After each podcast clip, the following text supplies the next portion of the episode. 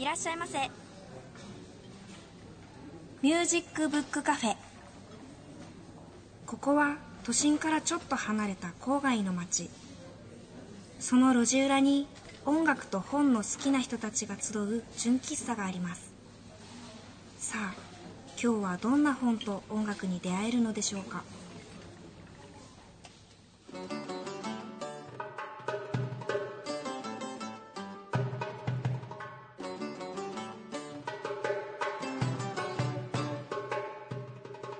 さんこんにちは。ミュージックブックカフェのほのかです。今週学生生活最後の授業があります。まあ卒業制作があるので学校は行くんですけれども名目上最後の授業になってしまいます。なんかああ終わってしまうなーって感じですね。小中高大学。その時期ごとに一番大切にしてたものがあってアルバイトしながら勉強してテストやだなーって考えたりこの先生の授業好きってやる気が出たりそういう生活が終わってしまうんですよね。あーなんか寂しいな。なんか当たり前だったものがなくなる瞬間ってこう簡単に言葉じゃ伝えられないものがありますよね。今まで学生生活を送る中で考えが変わって夢が変わってあそうそう私小学5年生から高校1年生にかけては作家になりたかったんですよ。本が大好きで文芸部に入ってたんです。高校で目指すものは変わったけどやっぱり文章を書くのが好きなのは変わらなくてだから曲を作る時も真っ先に歌詞ができます。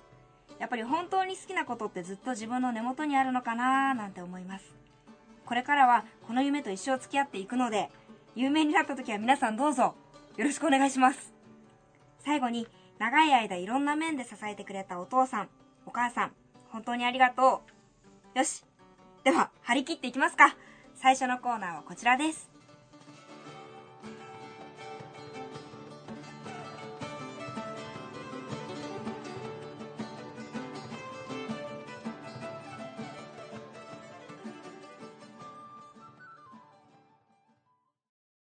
クでトーク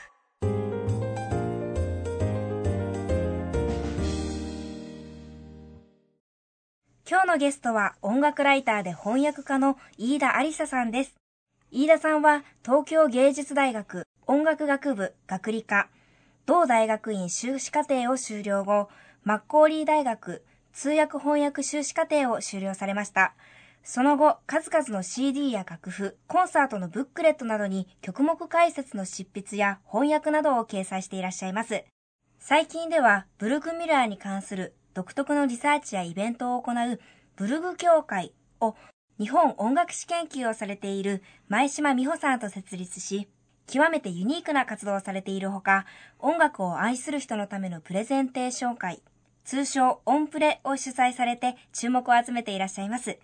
なお、ご著書としてインタビュー集、あなたがピアノを続けるべき11の理由、あなたがピアノを教えるべき11の理由などをお持ちです。今日は友人さんと一緒にお話を伺ってまいります。飯田さん、どうぞよろしくお願いします。よろしくお願いします。はい、よろしくお願いします。あの、実は今ね、えっと、結構、はいえっと、ピアノの、まあ、お稽古っていうか、あれなんですけど、その世界で、ブルクミューラーがね、ちょっとまた、はいすごくなんかね、注目されていて、はい。まあ、あの、バイエルもそうなんですけど、んちょっとここのとこ立て続けに、その辺の本が出ていて、で、今日はですね、ブルクミューラー25の不思議、なぜこんなにも愛されるのかっていう本をお書きになった、はい飯田ありささんに来ていただいてます。どうぞ、楽しみに。はい。うんこの本、なんか、すごく面白かったんですけどうございます。書こうと思われた、まあ、まあ、もともと連載ですよね、これね。でも、そのきっかけっていうか、なんかあれは、どんなところですか？そうですね。もともとはあのピティナというはい全日本ピアノ指導者協会の、まあウェブサイトの中で読み物があの連載としてはいはい。出せていただいていたんですけれども、まあそれをある程度経ったところでうんきちんと形にはまとめたいねあとーいうのはあったんですね。で、まあその連載ウェブ用に書いていた時に音楽の友社の編集者の亀田さんという方がこういう変な活動をしている人たちっていうのを こう着目してくださって。それでこう一緒に遊んでくださる方だったので。でじゃあもう本を作るんだったら、うんこうご一緒させていただければっていうことで、うんもう改めて一からじゃあどういう内容にしようかとか、はい完全にもう内容を考えるところからスタートをしました。この前島さんとなんかこう、意気投合したその辺のあれはどうなんですか？これはですね、うんうん。まあ、彼女は普段はあの歌舞伎の研究を、ね。うん。えーしている日本音楽畑で、で私の方はと言いますと、まあ、大学院時代はあの20世紀の現代音楽、まあ、西洋のクラシック音楽の延長の方を調査したりしていましたので2人のジャンルは全く別だったんですけれども、うんそんな2人がですね大学の中でこう研究室みたいなところがあって、はい。そこの、まあ、お仕事のお手伝いをしていたんですけど、うん。まあ、ある時ちょっと仕事に疲れてはい。ちょっとにあの おしゃべりをええ。してましたらですね、全然研究のこう畑は違うんだけれども、なんかのこうふとした瞬間に思い出話ってなんか花が咲いたりする、はいはいはい。それでこうねあピアノってそういえば昔やってた時何弾いたみたいな。ブルクミュラーってあったよねみ話になりあったあった懐かしいね、あなんかアラベスクとかやったよね。先生に怒られたよね。とか。あ貴婦人の女王はもう発表会の花形だったよね。とか、うん。まあ、そんな話で随分盛り上がってしまい全く違う、まあ、彼女埼玉の生まれで私北海道の生まれなんですけど違う地域で、うん。あのね全然こう幼少期を送っているにもかかわらず、うん。なんで私たちこんな1番から25番までうん。共通項として歌ったり思い出を語れるんだろうと。あすごくそれで盛り上がっちゃったんですよね。ーなるほどね。うん。うん。でも不思議なことにうん。誰も「ブルクミュラーって誰?」ってなった時にお私も彼女も答えられないし、そのまあ芸大だったんですけれども周辺の人たちも「あれ？そう言われてみれば、うん。ブルクミュラってうん。どこの何者？みたいな、うん 分からなかったんですよ当時、はいはいはい。その話をしだしたのが2000年代最初の方だったかな？2004,5年ぐらいだったと思うんですけど、12、3年前。そうですね。うん。当時はまああの情報がほとんどなくてですあ、ねそうですか。へえ。どんな顔した、ね、どんな育ちの、うんどんなあの経歴の人なのかもほとんどわからなかったのでああれ？っていう感じでしたね。バイエルは、うん。まあ私昭和49年生まれですけど、ーうん。まあ、その昭和30年代40年代それからまあ50年代最初の方ですかね、はいはい。その辺ってこうピアノのお稽古ブームみたいな、はいはいはいたくさんの方がクラスの大半の子たちがはい。ピアノをまず習うみたいな、うん。その時に黙って渡されるのがバイエルであり黙ってね。先生から。バイエル頑張って頑張って丸もらってとりあえず全部終わった先生っていう感じの時にまた黙って渡されたブルックミュラー25の練習曲ああ、なるほどね。だったんですよね。なのでもうこれを弾くのが当たり前だっていうか、んもうねとりあえず一つ一つ課題としてクリアしていくその対象としかやっぱりこう子供でしたしねわからないで今先生くれたからやるしかないんだ 振り返ることもなく、まあ、でも、なんだろう、こういうふうに、まあ、井田さんたちが本を書かれたってこともあるんだけど、でもなんかこう、その安田先生もそうだけど、うんうん。な同じあの、タイミング的にね、割と似てる時になんかその、ふ二つのバイエルとブルックミュラーの、立て続けに出たでしょ？そうなんです。これがね、なんか僕面白くて、そんなになんか今その二人っていうか、二つのええ作品が、ええあの、注目を浴びてるんですか、うんなんかすごくこれタイミングが本当に不思議でびっくりしたんだけど。まさかそうん。の安田博先生っていう方うん。がそのバイエルの研究をしてるってことは私たちも全くあの存じ上げないで勝手にやっていたんですよね。あ全然知らずに？あ全然実えは、えあの勉強につきあの、え存じ上げずやっていたんです。あそしたらある時、ええ。えっ、とそれも本当に2006年の、うん、初夏ぐらいにですね、あの雑誌「ムジカノーバ」の編集者さんから電話だったかメールだったか来まして今度あの BB 特集っていうことでバイエルとブルクミュラーの特集をやるのでぜひブログ協会のお二人に、うん。あのちょっとなんか書いてほしい。うん。でバイエル側には安田博先生という方がいますっていうことでほほーそちらもそういうことになっていたんですかみたいな。なるほどうんちょうどまあそのバイエルとブルクミュラーというのは同じ1806年生まれなんですあよ。はいはいはい。なの、で、えっと2006年がまあ。生誕イヤあー記念イヤーそれだっていう。か、それもあったんだ。へえ、そうかそうか。へえ。だけどまあよくいろいろ調べましたよね。僕 見たらなんかあの本当に細かく調べてらして。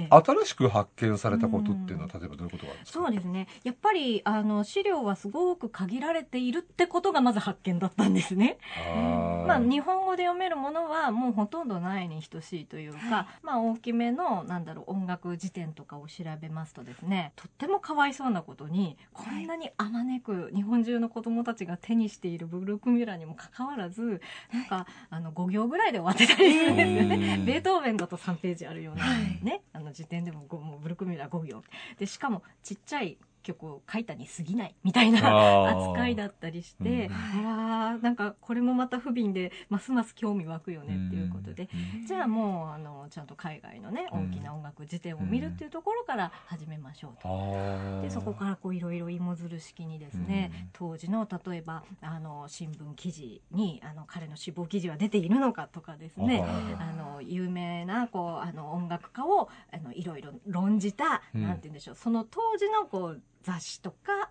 辞典とか、うんそういうものにブルクミラーは扱われているのかとか。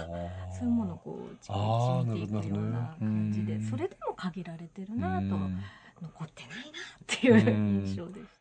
すごくびっくりしたのが、私たちはやっぱり教本を書いた25の練習曲を書いたそういうなんかねあのはい。教科書一冊ヒット出した人っていうような認識だったんですけど実はその19世紀まあこれはですねピアノ文化が花盛りだったあ時代。ーピアノが発達したというか。そうですね。うんうんうん。そういう時代にまさにドンピシャにこうなんて言うんでしょうね。すごく商売上手な面もあったり、はい。結構器用な人だったんじゃないかなっていうのが分かりました。というのはですね、まあ、うん。この人もともとはレーゲンスブルクというあの、はい。はい。ドイツでもはい。南の方のすごく可愛らしい小さなあの町だったんですけれどもそこで生まれて、うん。で割とまああの恵まれた環境お父さんが音楽市の監督だったりとかですねはい音楽的な環境にはいたらしいんですがうん。お父さんが割とすぐに若い頃18歳ぐらいで亡くなっていて、うんでその後もう彼は転々とちょっとヨーロッパしまして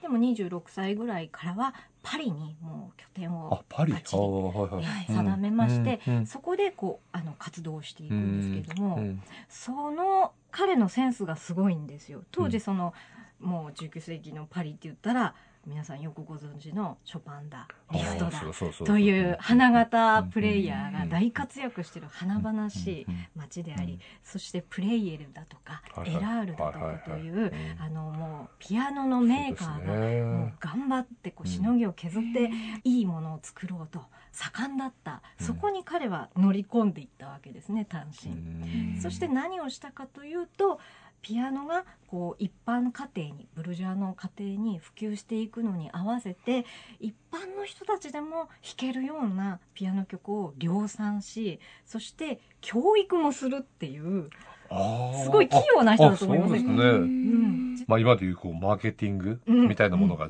上手にできたと。上手だったんじゃないかなと思います、まあそれもだからピアノっていう楽器が発達していってうん普及していくっていううん。その流れにうまく乗ったというところがあるわけですね。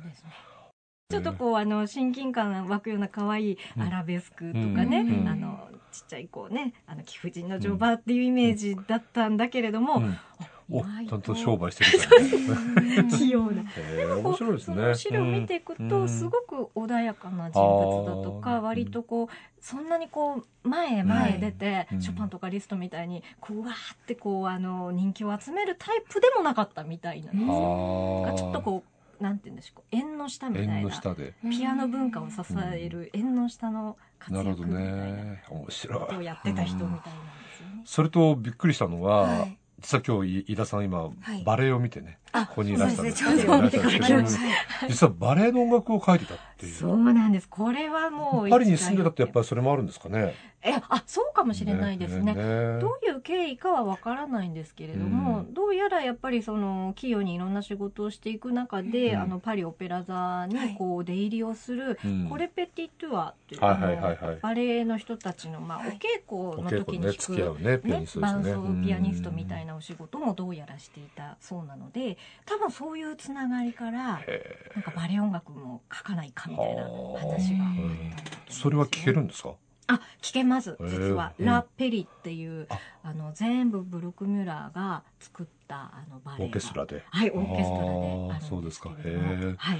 そしたら、ちょっとここで一曲、はい。じゃあ、あの、そのブルックミューラーのうんうんうん曲を聴いてみたいと思うんですけど、ちょっとご紹介いただけますはい、まずはですね、まあ、うん。そのいろいろ企業にあったブルックミュラーですけど、皆さんに馴染み深いうん。25の練習曲、これやったよねっていう曲をえー聞いていただきたいと思いますので、はい。はいその中から多くの人が苦しんだ、うん。アラベスクという曲、えーそれから発表会の花形だった貴婦人の乗馬、まあ今は乗馬というタイトルを使っているうん派もありますがね、はいでこの2曲を、えー今日は佐藤隆さんの演奏で聴いていただきたいと思います。アルテスインフォクリップ。今日はゲンさんからです。えーこの前浜田義道さんにゲストに来てもらって「はいえー歌の心を極むべし」っていう本についてお話をしてもらいましたけども、はい、そうですね。あの浜田さんの本は「ブックスウト」というシリーズの一冊なんです。ウト？はいウトってどういう意味ですか？まあ、今はね解明ね音楽の解明をはいイタリア語読みでドレミファソラシドって言いますけどもともとはこれラテン語ではい。最初はウトでウトレミファっていうふうに言ってたんですね。うーん。ウトっていうのは、ドっていうことなんですね。そうそうなんです、んはい。それで「ブックスウト」っていうタイトルであのシリーズを作ったんですけど、はい。古楽に特化したシリーズなんです。で。はい古楽です、まあ、それで音楽の始まりっていう意味で音階の最初の音の「ウト」っていうのを名前につけたんですねそういうことなんですね。はい古楽っていうのは、白沢達夫さんのコーナーでかかってるような、はいあの、古い音楽、まさにその通りではい。以前だったら大体バロック以前の音楽とかって言っておけば通じたんですけどはい。最近は19世紀以降の音楽もうロマン派とかねそういうのも古楽のスタイルで演奏することが盛んになってきてましてなかなか定義が難しいんですけど音楽が生まれた当時の楽器や演奏習慣を再現してその音楽を演奏するっていうのがまあ古楽かなとそういうふうに考えればいいかなと思います。このシリーズは、これまで何冊くらい出版されてるんですか？まあ、先日ゲストに来ていただいたチェンバロ奏者の渡辺敦子さんはい。の古楽で巡るヨーロッパのこと。それがまあ一冊目。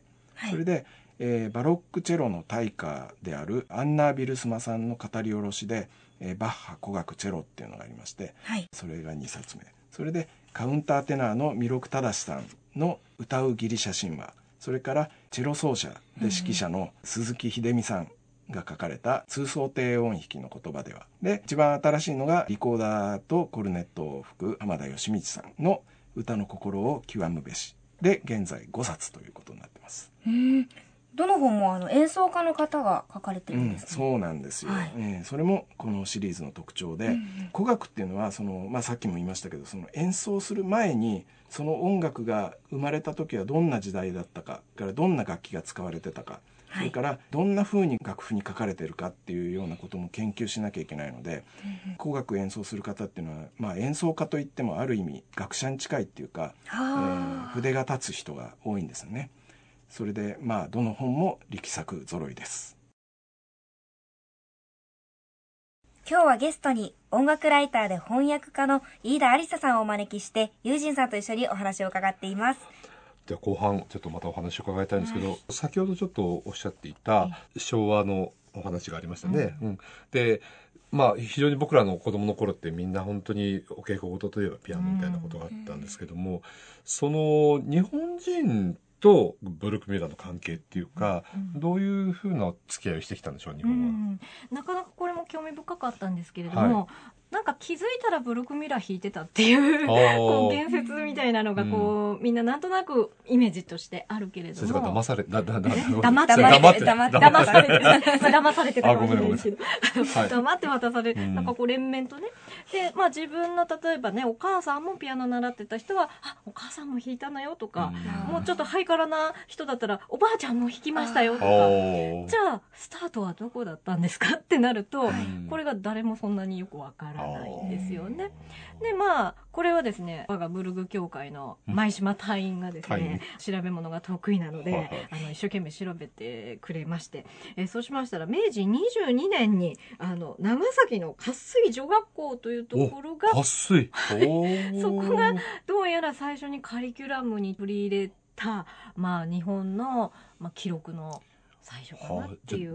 か宣教師の人が持ってきたってことですか？なんかね外国から取り入れられたっていうお話なんですけれどもねやっぱり。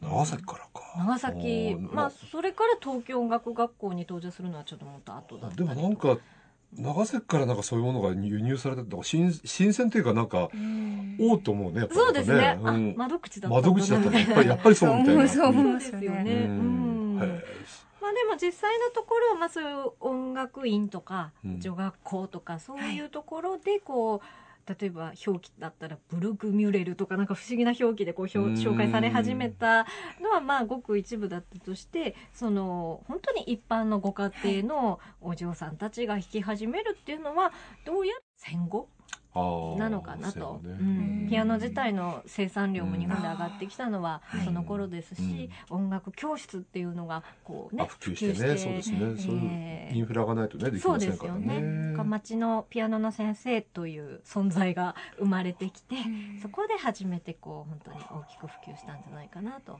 いう感じなんですよね。とにかくねこの本見るとね、はい。すごいのがねこのよく調べたと思うけどこの タイトル？もう、はい。このタイトルの変遷っていうのがもうすごいね、25よくぞ曲ありますけどね、う。ん。これでもなんいかあのあれでしょ？やっぱりこう、タイトルってやっぱり曲のイメージをええ。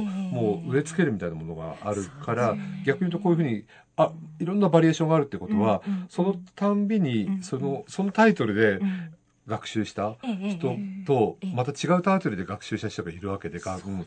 このなんかええね、ええ。面白さというか不思議さっていうのが、そう、ね。これあのあ世代バレちゃうみたいな話題になっていくんですよ。あなるほど。ほのかちゃんの妹さんが弾いてらっしゃるっていうことでしたけど、はい。今何番を弾いてるかは分かりませんが多分一番最後の曲は妹さんは乗馬って思ってるかもしれないんですよね。じゃ。あ今日帰ったら聞いてみて。聞いてみて。そうですね、うん聞かなきゃうん。乗馬ですか？乗馬ですか？って競馬です聞よきます我々世代は多分ん。貴婦人の乗馬なんですよ。貴婦人がいるんです。貴婦人の乗馬とは聞いたことないかもしれない乗馬ね世代が分かれるんですよね。その辺でやっぱりねなんかい大体いつ頃にどの楽譜見たっていうのが分かるそうそう。そう。あー分かっちゃうんですよ。バレちゃうんですね。うん。これまあいろんな出版社がですね、はい。い、ろんな方がこうあの研究のもとにこういうタイトルがふさわしいであろうっていうものをうん。こうまあ出してるわけなんですけれども。まあそのお稽古ブームと私たちが考えている昭和304050年代前半ぐらいまでにすごく一番普及していたうん。楽譜の、うん。まあ全音楽譜出版社さんの版というのが、うん。あの割と共通のタイトルとして認識されてることが多くてですね、それが貴婦人の乗馬であったり、えー例えばなんだろう小さな嘆きとか、はいはいはいはいそれもね今いろいろなタイトルがあってこの番組にも以前ゲストでご出演されてた春畑セロリさん。あセロリさん。はいはいセロリ版はちょっぴり不満だったかな。あそうなんですか。また。随分変わるじゃないですか。そうですね。小さな嘆きって、うん漢字で嘆きって結構子供心に難しいなって思ってたんですよね、うんでもちょっぴり不満っていうと、はい。すごくちょっと親近感が湧いて、なんか欲しいものあったけどお母さん買ってくれなかったみたいな。でそういう感じにも取れるし、うん。いろいろこうタイトルによって感じ方が変わってくるのでそう考えてくるとやっぱこう子供の時にこうやって習ったものってやっぱり、やっぱある意味こうね、まあ、怖いって言ったらあれだけど、非常にこうずっといつまでもね、うんそう。そうですね、そうするとこのブルグミュラーっていうのは日本人の音楽教育のどういうことを変えたというか、うん。支えてきたっていうなんかあのそういうのがあるんですか、これね不思議なんですけど、うん。私たちいろんな人にこう聞き込みをしてるんですけど、はいはい。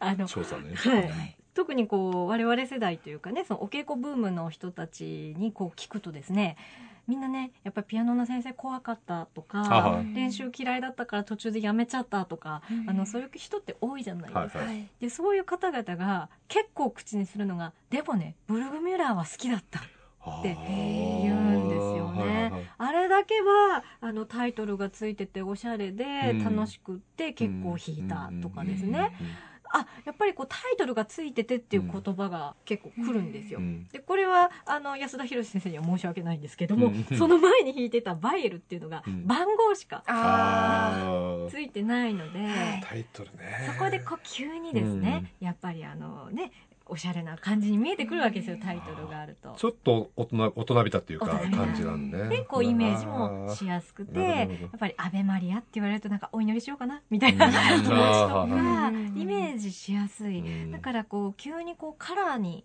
なったとかですね。そういうこうなんか感じる心、うん。それとプラスそれを表現していいんだみたいなものをこう与えてくれ続けてたのが、うん。このブルックミラーの25の練習曲なんじゃないかなというふうに思うんですよね。ブルグ協会はこれからどういうふうな活動するんですか、ブログ協会はですね、うん。毎年なんかイベント大きいのやってやってますよね。ここのところちょっと、ねはい。えっと、去年、ブルグミュラーフェスティバルというのを、うん。カナックホールさんというところを貸し切りというか、もう全館を挙げて、うん。いろんな。東神奈川？はい、そうですね。ブルグミュラーコンクールって言ったって全然そんな、あの、真面目に競い合うのじゃなくて、とにかく、ゆるく。もうゆるく、うん。みんな楽しく弾きなさいみたいな、そういうのをやったりですね。うん。セロリさんにもそれこそ、あうん。の、ご登壇いただいて、演劇的なパフォーマンスとしてね、あブルグミュラーを、はいはいはい。やっていただいたりとか、うんうん私たちブルグ協会は、うん。まあ、ブルグ協会会長前島隊員がですね特技として星占いとかなんか占いに詳しいのでブルグミュラーをこう占いから切っていくっていうど。ういう人間面白いみたいなあーそういうこううんプレゼンテーションをしたりとかですなるほどね。ねえそんなことをやって遊んだりします。ちなみにあの25の練習曲皆さんよくご存知ですけれども、はい。そのちょっと上のレベルになると18の練習曲というのがあり、うん。さらにその上にうん。12の練習曲っていうのがあるんですね、はい。これちょっとあのレベル上がるのでなかなか弾くよっていう方少なかったんですね。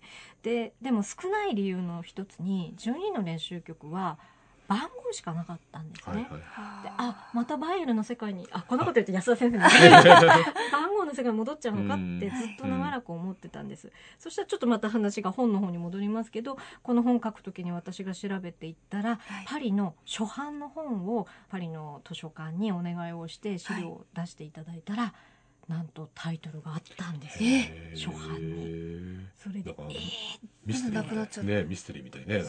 どこどこでどうしてなくなっちゃったのかは、うん。あの調べがねこれ残念なことにまだついてないんですけど、でもそのタイトルがあるっていうのを知った瞬間私自身もやっぱり急に白黒だった写真がバッとカラーになったようなあ感じがしたんです。1番目がね、うん。結構こうアルペジオって言ってね、うん。こうタカタカタカタンってこうん。う音が昇ってく練習曲だったんですけどどこれに「春の歌」ってついてたって知った時にあもう命あの、はい。新しい新緑が芽吹いていくようなうん気持ちでこの音程弾けるとかねやっぱり大事だなって改めて思いましたね。えー、わかりました最近ねはい。音楽を愛する人のためのプレゼンテーション会。はい、はい。通称オンプレっていうのをねさっきほのかちゃん紹介してくれて、これをやってらっしゃるんですけどお面白いね。あ ありがとうございます。はいこれね。これは、えっと、どういうイベントですか？はい、これはですね、ええ。私があの半年に一遍あの開いているはい。会なんですけれども、まあ、タイトルの通りでして、えー音楽が大好きな方々に集まっていただいて、えーそれぞれ自由なネタで12分うん。プレゼンテーションしていただくという、うん。そういう会なんですね。はいであのこれ過酷なんですけどお一人の持ち時間12分。うん。短いんですけうんれども、うんそれでまあ1回につき6名の方にあの出ていただいて、うん。もうどんなテーマでもいいですはいはい。ということではい。やっていただくんですが、はい。音楽を愛する人のためのっていう一応こうなんとなくのあのくくりをつけましたら皆さん割と音楽の話をやっぱりしてくださることが多くって、うんうん。えーそんな会をやっています。へ面白そうー面白そうでしょ？面白そう。ねあのお客さんのなんかまあ反応っていうか、はい。反響みたいなのどうですか？あ結構これはやっぱり皆さん興味を持ってくださっていて、これテーマが本当にバラエティに富んでますので、えまあ本当に違うジャンルの話をあの聞けたっていう喜びを持って書いてくださるんですよね。はいはいはい。例えば最近でしたら小さなお子さんにこうリトミックの教育をしていらっしゃる方があの自分でこうオペラうん。うん子供向けのオペラで観客を巻き込んで、こういう取り組みをしていますっていうような話をされるうんと若い方がいらっしゃったと思ったら、い。あの新井大子さんのようなお本当に大ベテランの大御所が。うん大御所の方に来ていただいて、うん。コンサートの構成術っていうのをガチンコでトークしていただいたりとか新井さんね、この番組の1回目に出ていただいた。そうなんですね。そういう若い方とあの本当にこうベテランの技術を持った方の出会いの場でもあったりあでも観客のお客様もそうだけど、うん。出てる人たちが結構刺激をし合うっていうか、そうですね。ん。そうですね。本当に今 LGBT のはいはいはい。問題といいますかね、あー。お話なんかもすごく皆さん関心度が上がってますけれども、うん。歌手オペラあの声楽家の方で、えーそういう活動を盛んにやってくださってる方にも出演していただいて私たちどこからこうそのね話題なんて言うんでしょうね LGBT って何なんだろうっていうところを、うん。あのお話ししていただいたり、はいはい。えーそういうこう未知の世界にお客さんも、うん。そしてあの出演の方も出会っていただいて、うん。で会の後には本編よりも長い懇親会っていうのがありまして、そっちでみんなもう激しく名刺交換をしていただいて、はい。ななんかなんかやってみたいな。この後は好きになんか皆さんやってくださいみたいな、うんそういう会ですね。なるほどね。まあ、最初これをやろうと思われた時と、うん。もう今何回とおっしゃいました？えっ、と7 7回回になるのかな、ですよね。はい。だからえ6回終わられたと。えええ飯田さん自身でイメージしていたものと、うん。少しやってみてうんうんうん。変わったことっていうのはなんかあります、あそうですね。私本当はですね あのもっと緩い回にしようかなって最初思ってい。たんですよね、なんとなく今日集まったメンバーでうん。じゃあ次誰やる？みたいな、うん。そんなちょっとあのアットホームな感じでやろうと思っていたんですけれども、まあ思いついた時にこんなことやりたいなってあの言ったらですね東音企画の,、はい。あの福田社長という方が、あじゃあ一緒にやろうって言ってくださって東音ホールを貸してくださったんですね。東音ホールでやるならば、うん。これはちょっとちゃんとやらなきゃ 場所がね。場所が場所なのでちゃんとホールにもなっていてピアノもありますしだったら割とねうん。しっかり組みこなんていうのかなあの構成されたプレゼンを皆さんにガチンコでやってもらおうという感じでお願いしたら本当に皆さん気合い入れてうん。準備してくださって。で出演者の中にやっぱプレゼン慣れしてる方がねいらっしゃるので、私なんかよりも技術あのいろいろこうアイディア教えてくださるんですよね。でも絶対にあのリハーサルはこういうことを気をつけてやった方がいいとかですね、立ち位置はこういうのがいいとかカメラをこうね録画してるんだったらはい。こういうアングルがあった方がいいとか、はいはいはい。もう本当にみんな好き言いたいことで あ違いますねありがたい提案をしてくださるので、なるほどね。えーそういうのをこうどんどんだから思ってたよりうもん。ゴージャスになったというあか、あなるほどね、うん。じゃあこれからもその路線をこうずっとそうですね。まあなんて言うんでしょうね。たくさんの方に来てほしいっていうのはまずあるんですね、ただこうなかなかこう日曜日のお昼っていう時間帯に思ったよりもこう私自身のこう告知もうん。そんなにうまくいかない部分もあってまだもうちょっとたくさんの方に来てほしいっていうのがあって、でまあそれでこう広げつつもですねある種これスタートした時に会いに行けるアイドルではないですけども、はい会いに行けるプレゼンターっていう距離感は大事にうん。したいんですよね。だからいくら人気が出てね、うん。あの300人のホールでやるとかなってもいいんですけど、やっぱりその後懇親会で名刺交換ができるぐらいの、うん。はい。なんというかこう距離感。距離感ね、みんなのう交流できるうん場みたいなのはちょっと大事にしていきたいなっていうふうに思ってます。じゃあほのかちゃんぜひうんぜひカントリーについてあ本当にお願いしかます。語れるようになったらぜひ、あはい次回ではい次回出ましょう。まだまだ勉強が足りないんですが。えーそれではもう一曲あの飯田さんのおすすめの曲を聴いてみたいと思います、はい。では、ブルクミュラー作曲のバレエ音楽、ラ・ペリの序曲。これをリチャード・ボニング式、ロンドン交響楽団の演奏で聴いていただきたいと思います。いやなんか初めて聞いて、はい。うん、目が開かれた感じが耳が開かれたというかねそうですね、うん耳ですね。はいい。やーいろんな顔があるんですねやっぱりね、うん、えーともう時間になったんですけど最近ね本屋に行くとねはい。この がぜがぜん目立つのがこの CD 付き初めてのクラシックはい。一生もの基礎知識っていう本でこれ飯田さんあれね執筆なさってねはい。随分これあの目立ってるでしょ？そのようですね、うん。どうやら。本当に、はいどこの本屋行ってもある感じです。そうか？うん。まあまあありがとう目立ちますようね。ん、この表紙がもう、しかも内容の漫画だし、いろんなはいこう絵とか写真とかたくさん、カラーですし読みね。うん。贅沢な本ですけど。CD もついてる。うん、これはどういうあれですか？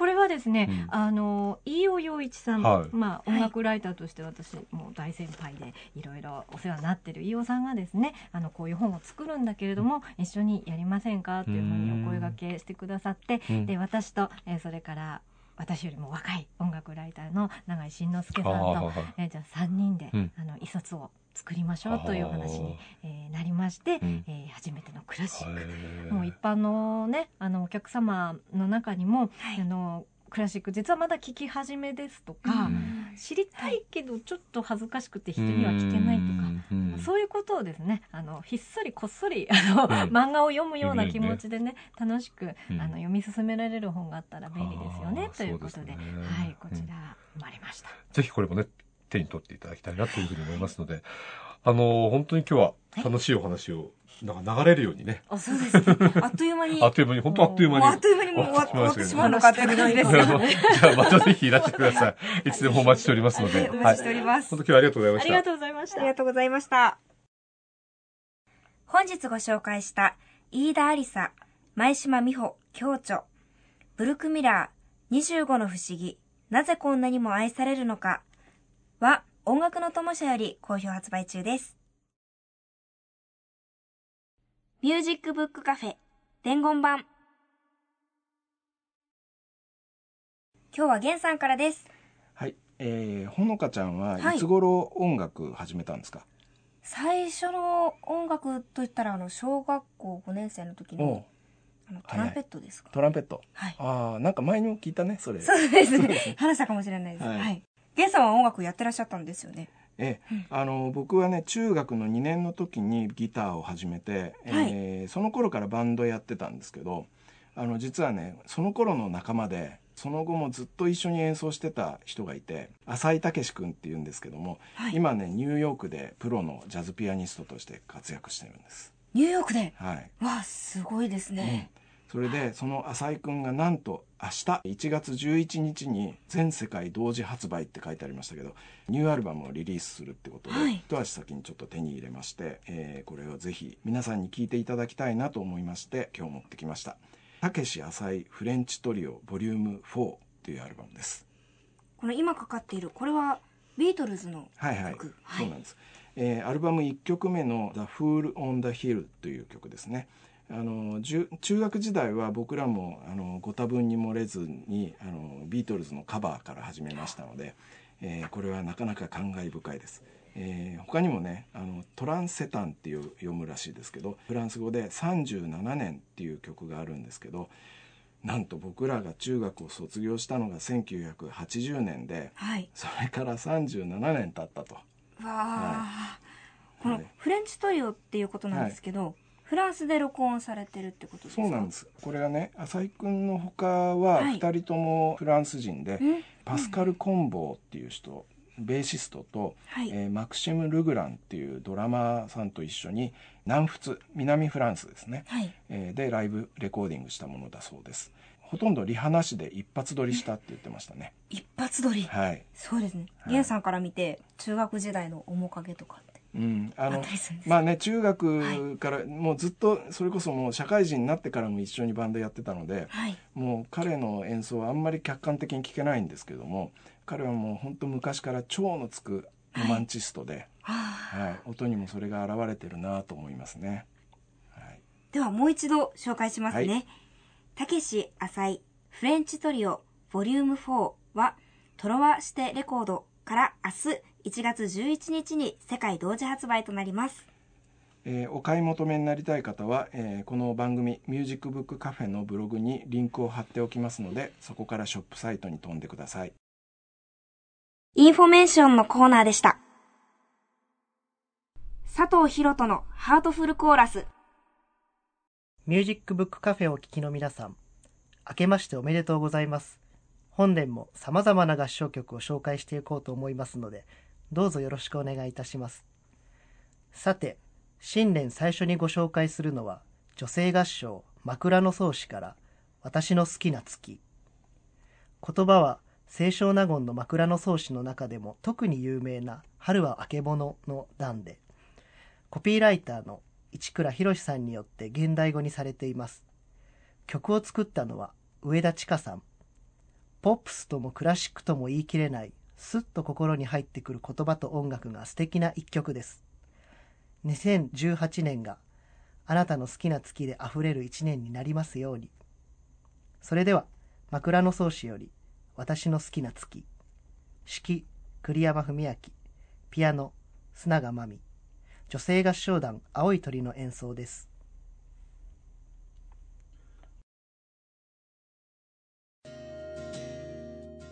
本日ご出演いただきました飯田ありささんから番組をお聞きの皆様へ飯田さんが構成解説されているあなたがピアノを続けるべき11の理由と飯田さんが執筆されている監修飯尾陽一漫画池 CD 付き初めてのクラシックをそれぞれ1名の方にプレゼントいたします。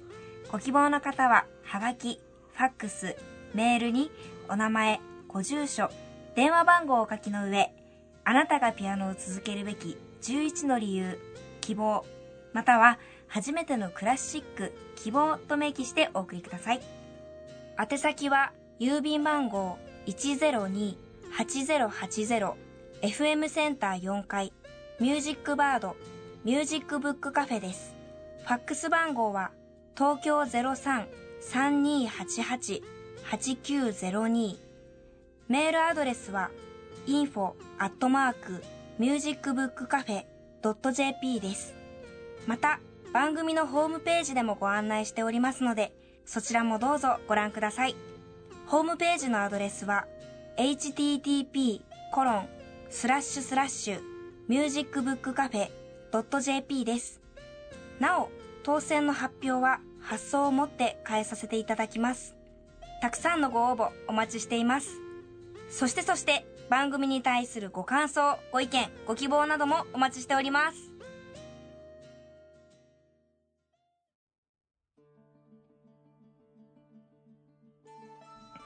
めちゃめちゃ寒くないですか？寒い。うん。寒いですね。ちょっと暖房上げません？あこのカフェも。